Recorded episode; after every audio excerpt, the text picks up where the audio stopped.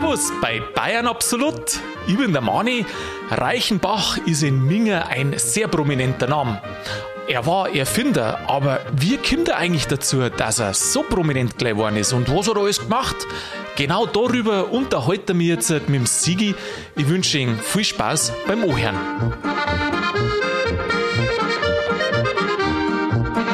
Man im Minger junge Leute fragt, die wo gerne mal an der Isar ein Bier trinken oder vielleicht auch Wasser meinetwegen, die kennen bestimmt den Namen Reichenbach. Sigi, wie schaut es denn bei dir aus? Auch schon mal davon gehört? Grüß die Mani, ja. Also Reichenbach, da weiß ich, da gibt es unglaubliche viele Biersorten. Unglaublich viele Biersorten. Ja. Reichenbach. Wir reden über einen Reichenbach-Kiosk, gell? Reich am Bier. Reich Weniger am, am Bach, aber direkt am Bach. An der Isar eigentlich. Und der hat so eine riesige Auswahl, oder was? Der hat eine Mords, eine Mords-Auswahl rund um die Uhr quasi. Rund um die Uhr? Also wenn nichts mehr zusammengeht im Minger, da geht allerweil was. Am Reichenbach-Kiosk, Am Reichenbach-Kiosk. Ja, der Reichenbach hat auch früher schon geschaut, im 19. Jahrhundert, dass die Sache flutscht, das läuft. Das läuft, ja, ja. das stimmt, habe ich auch. Und der ist geadelt worden. Das, äh, das ist dass das funktioniert genau, hat. Genau, so, weil, er, weil er geschaut hat, dass sie flutscht, Darum hat, er, hat der Kini äh, geadelt. Der, der Max, Max, der erste Josef. Max der erste Josef. Richtig. Also das sagt ja auch schon ein bisschen im Welchen der Zeit, dass wir sind. Ähm, Max der erste Josef war ja der erste König in Bayern. Ab 1806 war man ja Königreich. Und gleich zu Beginn war eben auch der Georg Friedrich von der Reichenbach tätig. Aber jetzt nochmal zurück zum Reichenbach-Kiosk. Ich glaube, dass wahrscheinlich ja jeder unter, keine Ahnung, sagt man zur Altersgrenze, also jeder, der wo schon mal Bier an der Isar drungen hat oder zumindest äh, da Bedarf gehabt hat, der kennt doch den Reichenbach-Kiosk, oder nicht? Eigentlich schon. Das ist eine Institution. Das ist eine Institution. Und ein Goldgrun. Und, ja, wahrscheinlich auch. Ja. Und die Reichenbach-Bruck. Also der Kiosk heißt so wahrscheinlich, weil die Bruck, wo der ist, das ist die Reichenbach-Bruck Reichenbach genau. ist. Und dann gibt es ja noch die Reichenbachstraße, die wo von der Bruck schräg wegführt Richtung Norden. Und dann gibt es nur einen Reichenbachplatz. Ein Reichenbachplatz, genau, den gibt es auch noch. Und das sind drei Dinge in einem, und die quasi auf den Reichenbach verweisen oder ihm zu Ehren so benannt worden sind. Ja, warum ist der so ehrenwert? Er war ein schlauer Erfinder. Ein schlauer Erfinder, ja. Gebürtig allerdings nicht in München, sondern in, äh, ich glaube, in Mannheim oder irgendwo. Oder hat er da bloß leer gemacht? Ich weiß äh, nicht mehr. Der ist in Karlsruhe, also im heiligen Karlsruhe, das hat damals Durlach geheißen, das ist heute ein Stadtteil von Karlsruhe. Da ist er geboren und mit 14 Jahren ist er dann nach Mannheim auf die Militärschule gegangen. Auf die Militärschule? Ja. Mei, du, das war halt einfach nur die Zeit, wenn du was werden hast, Ming, dann war halt die Militärschule. Ja, gut, oder du bist Pfarrer geworden. Dann bist du ins Priesterseminar gegangen. Aber Militär äh, warst eigentlich nie verkehrt, wenn du was werden wolltest. Ja, die haben auch alle gut gezahlt. Das weiß ich nicht. Und wenn Krieg war, da haben sie sich auch die Renten gespart oft. Aber gut, anderes Thema. ja, um das soll es jetzt halt nicht gehen. Ähm, aber weil du sagst Mannheim, da war er dann im Einzugsgebiet von Bayern schon. Mannheim, damals Kurpfalz. Und er ist dann auch mit kurpfälzischer Förderung nach England gekommen. Ja. Das ist eine Stadt, der Siege. In, in England. In England. Und weißt du, was er in England da hat? Man darf es nicht so laut sagen. Ich weiß ja nicht, ob man das so nennen soll. Industriespionage. Was? Ja. Sagen böse Zungen. Aber nur die Bösen. Böse Zungen sagen Industriespionage. Ah, ihr haben es umgeschickt zum Spionieren. Songs. Also für mich persönlich ist das ein Ideenaustausch. Ach so. Mhm. Er ist halt umgefahren und hat halt geschaut, wie die die Sachen da so machen. Gell? Also Dampfmaschinen, äh, da waren ja die Engländer recht groß.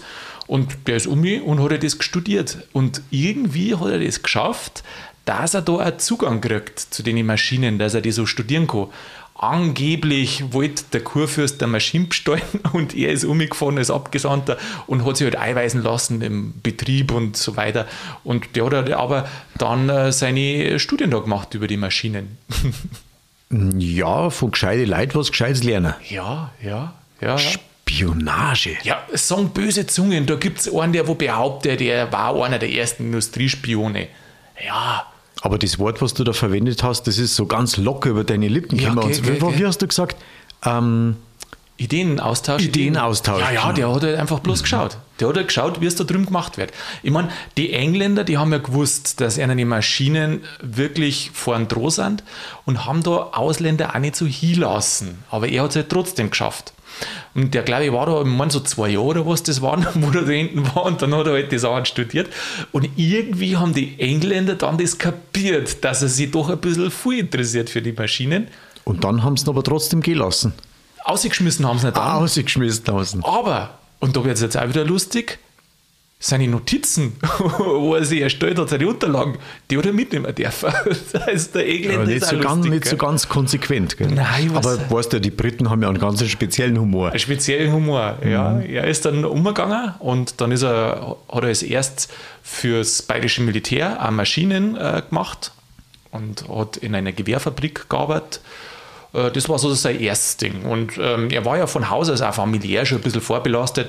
Sein Vater war Schlosser oder wie ich einmal den Titel gelesen habe, jetzt pass auf, äh, nicht den Titel, die Berufsbezeichnung, er war kurpfälzischer Oberstückbohrmeister und Geschützgießer.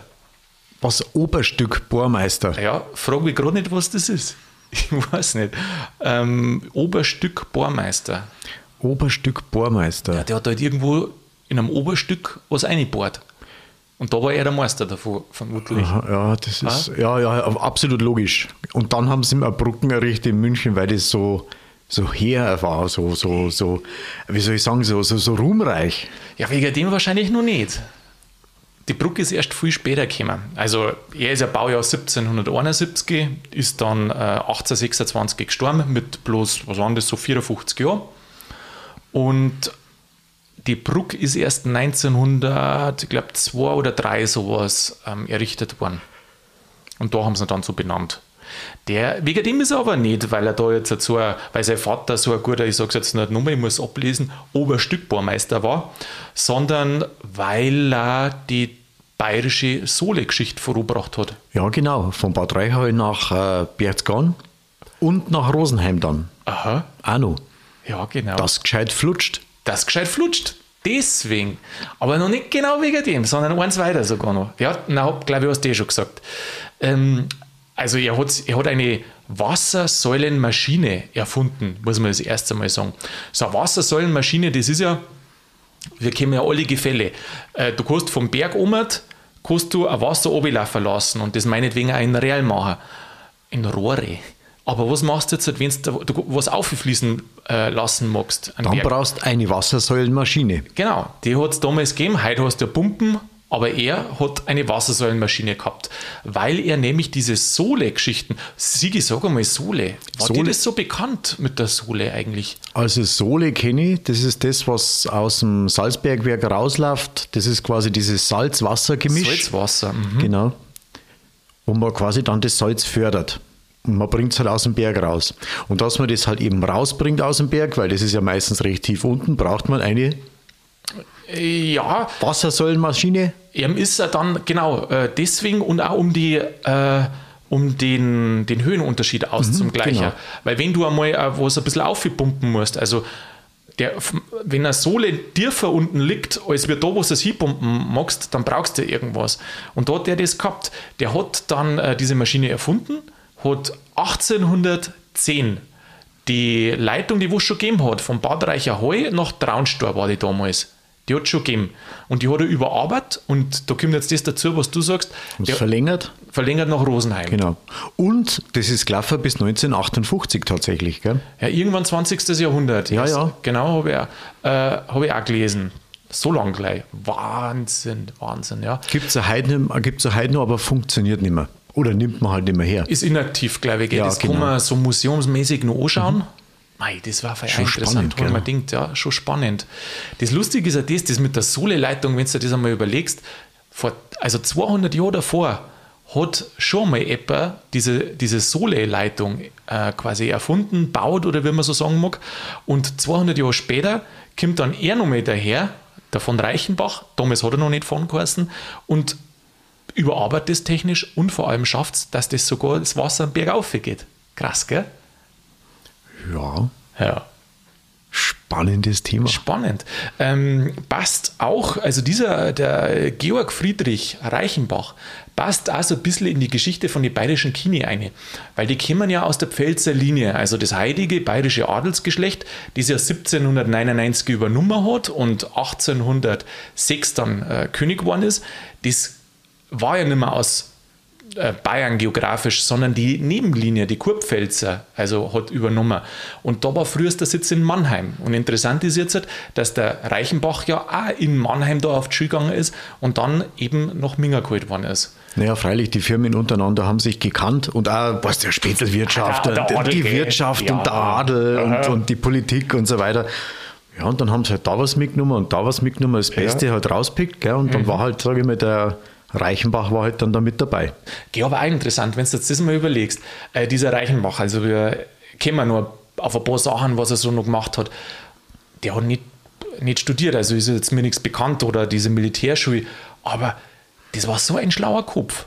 Der hat halt getüftelt und erfunden. Der tüftelt, gell? Mhm. Ist das dieser typische Erfinder, von dem, wo man über so spricht? Ich glaube, der hat einfach so lange probiert, bis es funktioniert hat. Bis funktioniert Weil der hat ja nicht bloß diese Wassersäulenmaschine gemacht, sondern der, das, nachdem ist dann ja auch so, wie heißen die, Reichenbach-Fäden sind benannt. Ja, das, die, das kommt später noch. Aha. Auch, darf ich nichts verraten, oder? Nein, aber das ist der zweite Teil. Äh, also, für mich war der Erfinder in zwei verschiedene Sachen. Das eine mit dem Wasser und mit der Sohle, also von dem Salzbergwerk, und das zweite war das Optische. Und die Reichenbach-Fäden, die fallen ja schon ins Optische.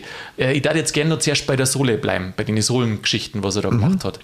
Ähm, ja, jetzt bin ich gerade ein bisschen, äh, genau, ich wollte nämlich auch erklären, wie diese Wassersäulenmaschine funktioniert. Also ich habe da Beutel angeschaut, ja, ich bin noch nicht durchgestiegen. Hast du kapiert? Nein. Oi, Nein. Ich auch nicht. Ich wollte es echt erklären. Und dann schaue ich mir das so an und dann habe ich mir gedacht, Tasch auf Zeiten. Vielleicht sagst du einfach nur, das war eine Vorrichtung, die Wasser von unten äh, über eine Steigung nach oben bringt. Genau, da haben sie ja Wassertürme befüllt und so weiter, also mit dem Trinkwasser. Hat er auch gemacht. Haben es hochgepumpt, aber irgendwie ohne Energie. Ich habe mir das Beutel dann angeschaut, habe versucht, hm, vielleicht mit Menschenkraft oder sowas, mit irgendwelchen Zahnrädern, war aber alles nicht drin. Mhm. Und dann haben wir gedacht, Ah, der Manni wird schon recherchiert ja, ja, haben. Nein, ich nicht. äh, ich habe mir da gerade wieder gedacht, Herrschaftszeiten, ähm, wenn du ingenieursmäßig da überhaupt keine Ahnung nicht hast, gell, wie mechanisch die Sachen so funktionieren, dann tust du halt auch hart. Und das jetzt aus der heutigen Zeit, wo wir ja heute leben und vielleicht mehr Grundwissen wahrscheinlich haben, als wir die Leute vor, wann waren das? Ja, 200 Jahre und trotzdem war das so ein schlauer Kopf und hat sich da so Sachen überlegt. Natürlich, äh, der hat ja viele Ideen umgebracht äh, aus, äh, aus England. Durch den Ideenaustausch. Durch den Ideenaustausch, mhm. genau. Aber er hat es verfeinert. Ich meine, eine Wassersäulenmaschine, also verrückt, äh, also irgendwie doch krass, oder? Ich meine, aus der Physik raus kann ich mir schon vorstellen, dass, das, dass die Sohle, das war ja schon ein flüssiges Zeug. Ja dass von einem Ort, der höher, noch höher gelegen ist, als der, wo die Sohle hin hätte fließen müssen, dass da der Wasserdruck quasi dann das so ähm, von der ganz hohen Höhe nach ganz unten und dann so bis zur halben Höhe äh, aufdruckt. Das ist schon logisch.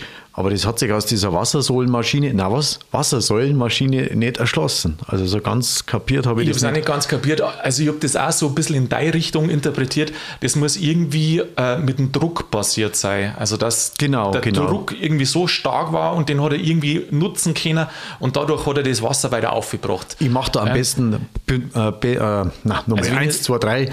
Ich glaube, ich lerne jetzt erst einmal Deutsch und dann Borisch und dann äh, wiederhole ich das nochmal oder wir schneiden es außer ich mache da am besten Beutel rein auf YouTube und da kann sich das dann jeder anschauen und seine eigenen Gedanken machen und vielleicht ja, am besten in die Kommentare reinschreiben, ob er es kapiert hat oder ja, nicht. Vielleicht kannst du uns auch erklären. Genau, gell? genau, das war's. Vielleicht, aber kein Text nicht, sondern bitte eine Sprachnachricht, weil Texte können wir lesen, aber wir verstehen es einfach nicht. Oder ein kurzes Video. ja, oder ist das zu viel verlangt? Für Instagram gingen Videos ganz easy. Ja, also Aus dem Handy raus. Also schau her. Ähm, nein, ich vermute, dass eben der Druck so groß war und dadurch hat er das, den Druck genutzt, der unten größer war und hat quasi weniger Wasser aufgepumpt. Aber das ist jetzt allein meine Meinung und ich weiß auch nicht, ob es stimmt. In jedem Fall war er in den Sachen richtig gut. Also diese Maschine hat er gebaut. Man muss der Fairness sagen, es hat vorher schon solche Maschinen gegeben. Ähm, er hat es irgendwie ein bisschen anders konstruiert und eine neue Idee eingebracht und dadurch hat er auch mehr eine Menge pumpen können. Also das ist recht langsam gelaufen. Und ähm, da hat er dann weitergemacht. Und dann hat der Kini gesagt, oh ja, also das mit dem Salz, gell, das scheint mir kein schlechtes Geschäft nicht zu sein.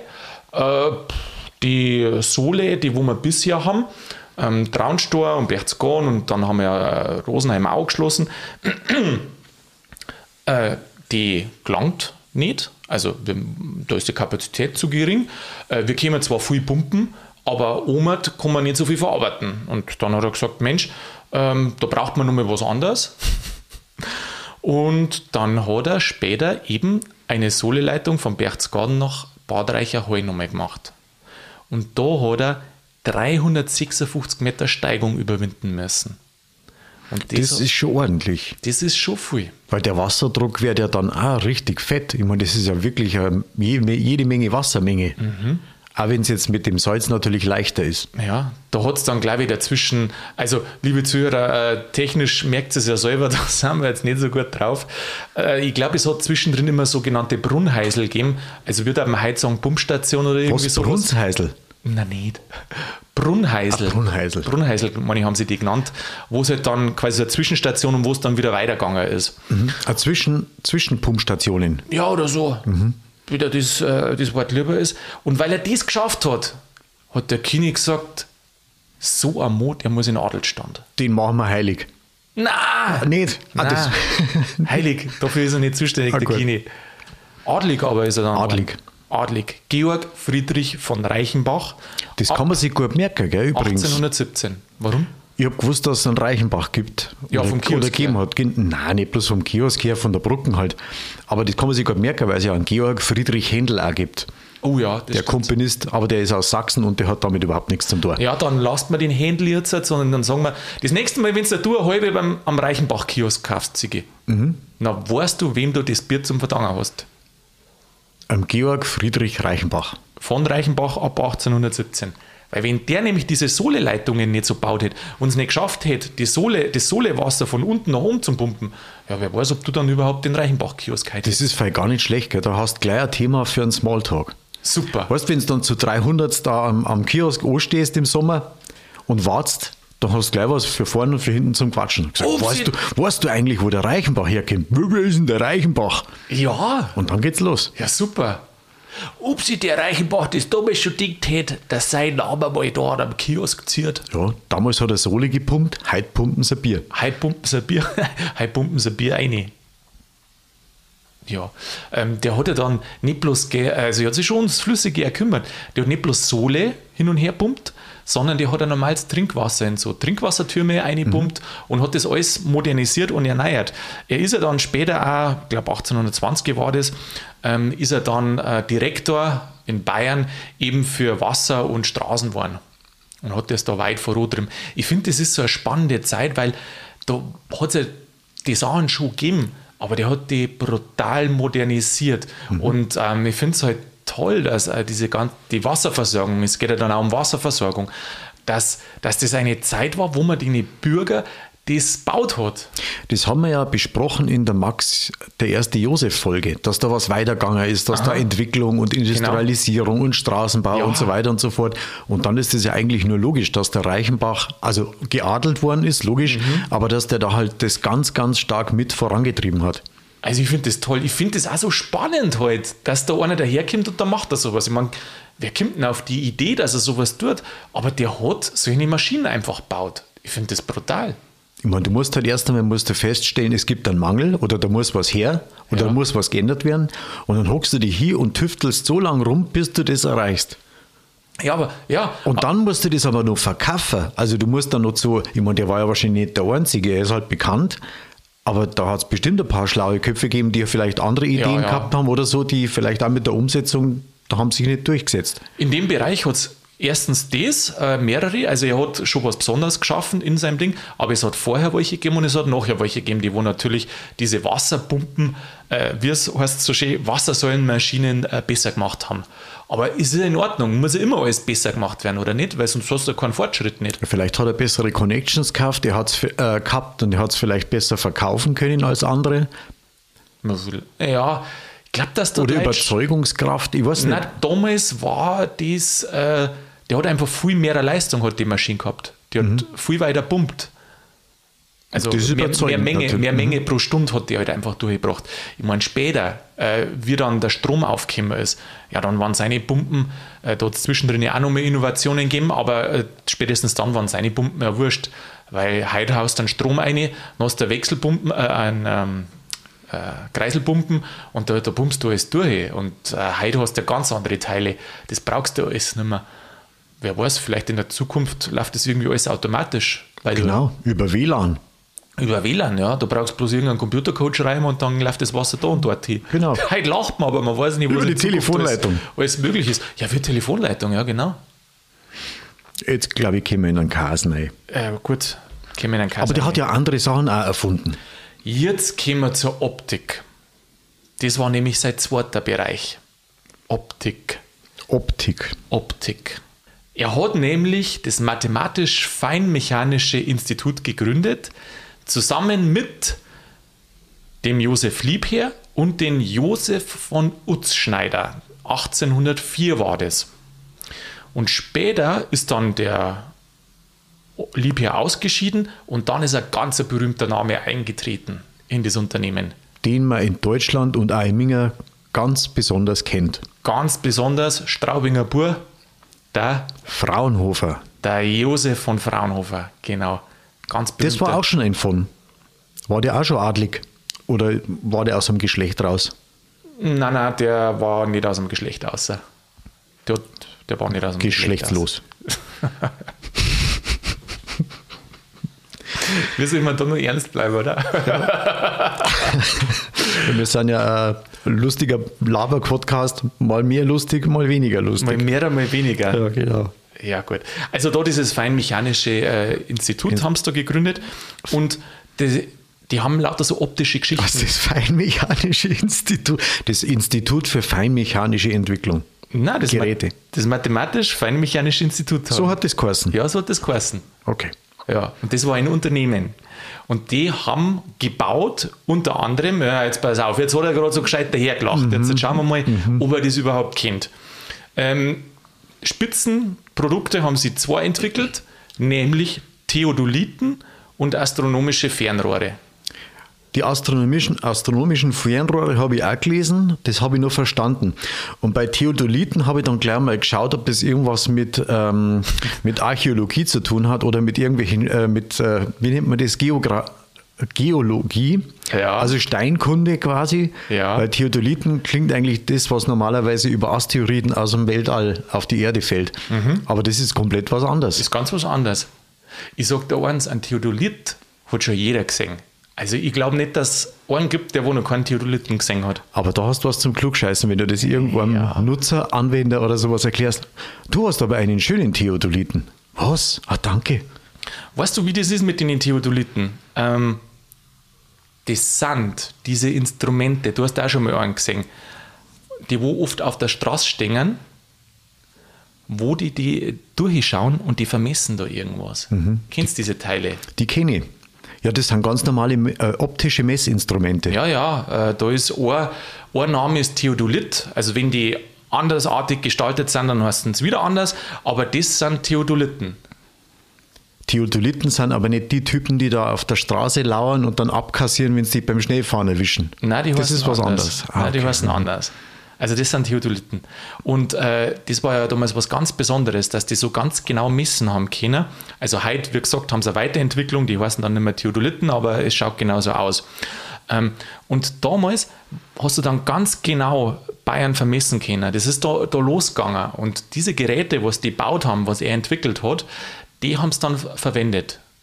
Also du schaust halt da durch, durch das Ding und kannst dann die Entfernung messen mit den Winkeln und den ganzen zeigt da alles.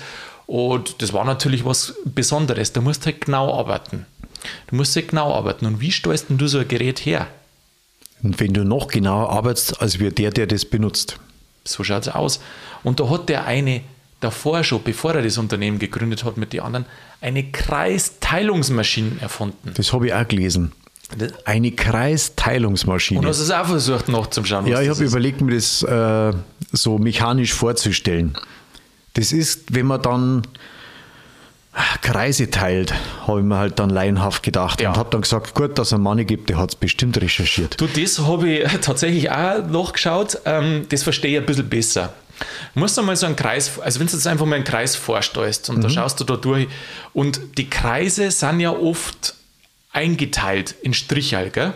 Mhm. So, wenn's jetzt wie, so, wie so ein Uhrzeigerblatt wie so ein Uhrzeigerblatt. Beim mhm. Geodreieck hast du ja auch oben diese Strichel, äh, wo es alles ein Grad oder ich weiß nicht, wie genau. viel, also wo die Gradzahlen, mhm. Gradzahlen ab, Abstufungen sind.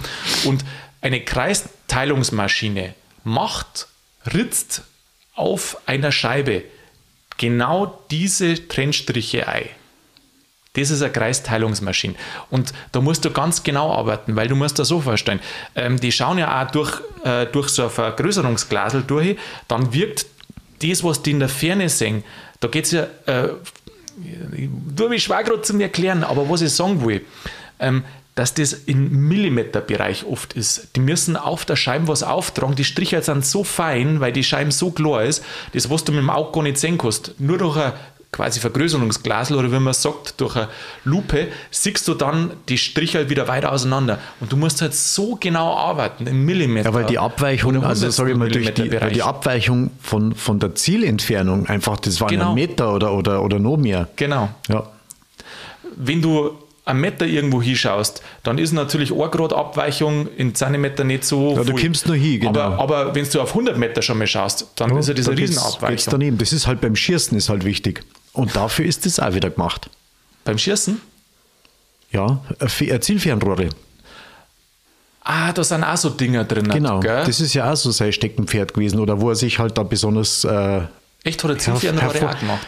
Ja, also speziell im optischen Bereich halt eben mhm. und eben in den. Und das sind halt dann diese Reichenbach- äh, Fäden. Das sind die Reichenbach-Fäden. Jetzt kann ich es endlich hochbringen. Geht diese, diese, diese Markierungen quasi, genau, die man durchschaut.